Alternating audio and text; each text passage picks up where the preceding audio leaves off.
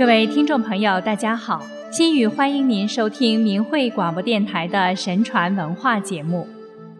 五千年中华文化博大精深、源远流长，让后世子孙代代相传，并深深引以为傲。然而，今天的人们对于上古时期三皇五帝等故事，大多当作神话传说来听，已经不再认为那是真实不虚的事了。不管现代的人是否还承认自己是炎黄子孙，但历史上发生过的事是无法因为时间的漫长而磨灭的。我们这两期节目就来讲讲圣君帝尧是如何任人唯贤，将治理天下的大任交到另一位圣君舜帝手上的。从中可以看到这些大德之士是如何开创神传文明，并给后世留下了怎样的典范。帝尧。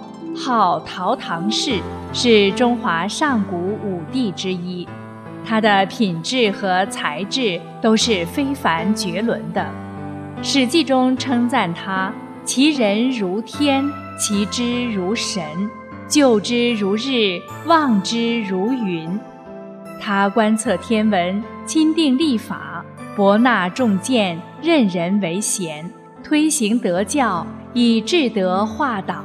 天下太平之治，民心既和，感应自茂，天降祥瑞不计其数，如鸣草升庭，麒麟游郊，凤凰来仪，景星出现。可是帝尧仍然谦让不拘，多次寻访贤人以让天下。一日，帝尧对四岳，也就是四方诸侯之长，说道。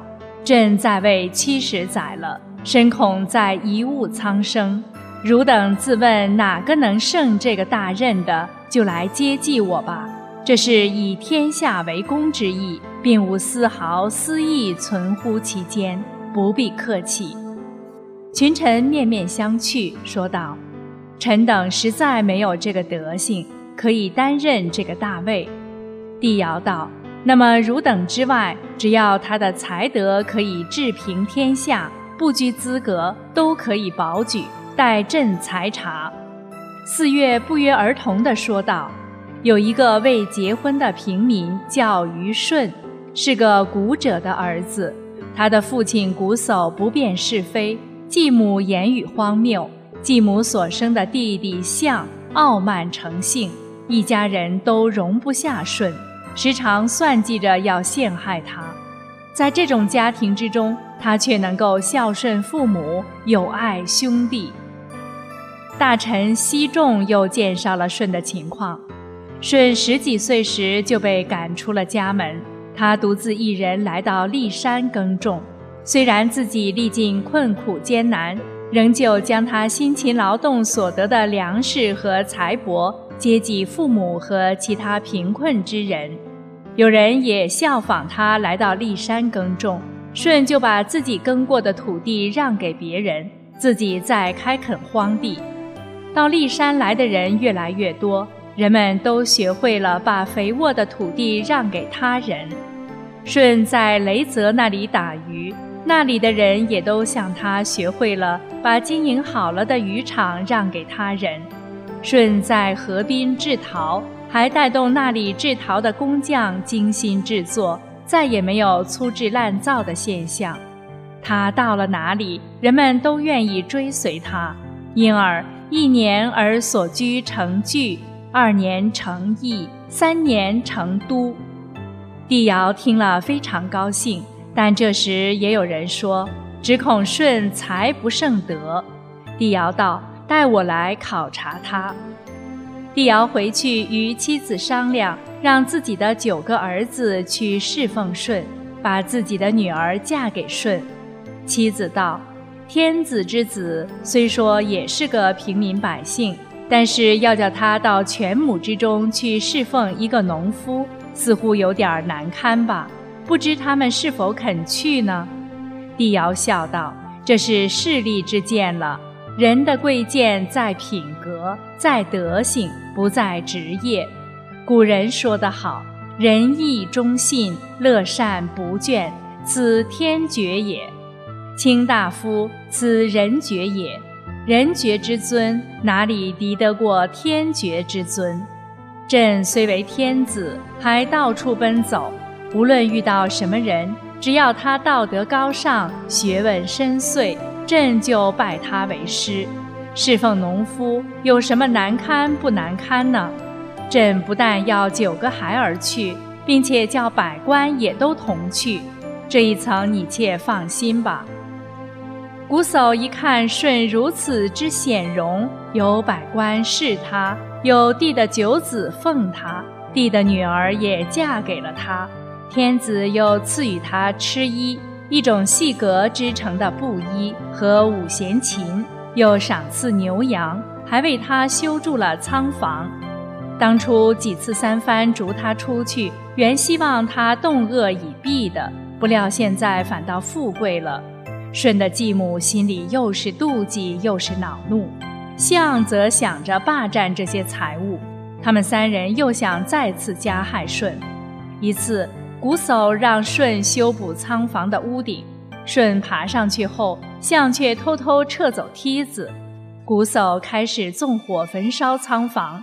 舜靠两只斗笠作揖，从仓顶跳下，才幸免于难。又有一次，瞽叟又让舜挖井，舜下到井里后，瞽叟和象却在上面填土，要把井堵上。幸亏舜事先有所警觉，在井筒旁边挖了一条通道，从通道穿出。尽管如此，舜却并没有与他们计较，对他们一如既往。舜的宽宏气度，最终感化了家人，使其皆改恶从善。后来，舜的事迹被列为儒家二十四孝之首，孝感动天。后来，帝尧派舜教导臣民以五典，就是用父义、母慈、兄友、弟恭、子孝这五种美德指导自己的行为。人们都非常愿意听从。帝尧又命舜总理百官之事，舜举贤任能，因才弃使，数月之内无一废事。时值诸侯朝觐之年，帝尧命舜招待四方宾客，舜态度严谨和睦，招待得非常周到。各方诸侯见了舜的威仪，听了舜的谈吐，都生敬仰之心。帝尧因此更加相信舜的才德。帝尧命舜考察洪水泛滥之处，舜率众人经过一处山林时，此地杳无人迹，古木蔽日。从人道：“此种山林之中恐有猛兽，请留心。”走了没几步，果然听到林中有狼嚎之声，一大群狼从林中窜出。众人惊恐，就是大司农亦止步了。这时舜说道：“怕什么？不要紧，跟我来。”于是分开众人，径自上前。群狼窜到舜面前，又都转身窜向林中而去。众人诧异道：“您是用什么方法遣退狼群的？”舜道：“并无方法。”接着，他们一行人又转过一个山峰。这时，突然看见了三只猛虎。雄虎看见众人，大吼一声，响如霹雳。众人以为必死无疑，但听见舜呼向猛虎说话道：“我们奉天子之命到此地考察洪水，想拯救万民，不料遇到了你。你赶快回入洞中，不得在此阻碍大路，恐吓行人。你知道吗？”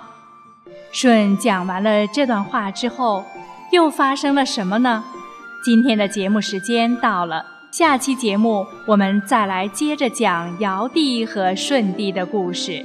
感谢您的收听，再见。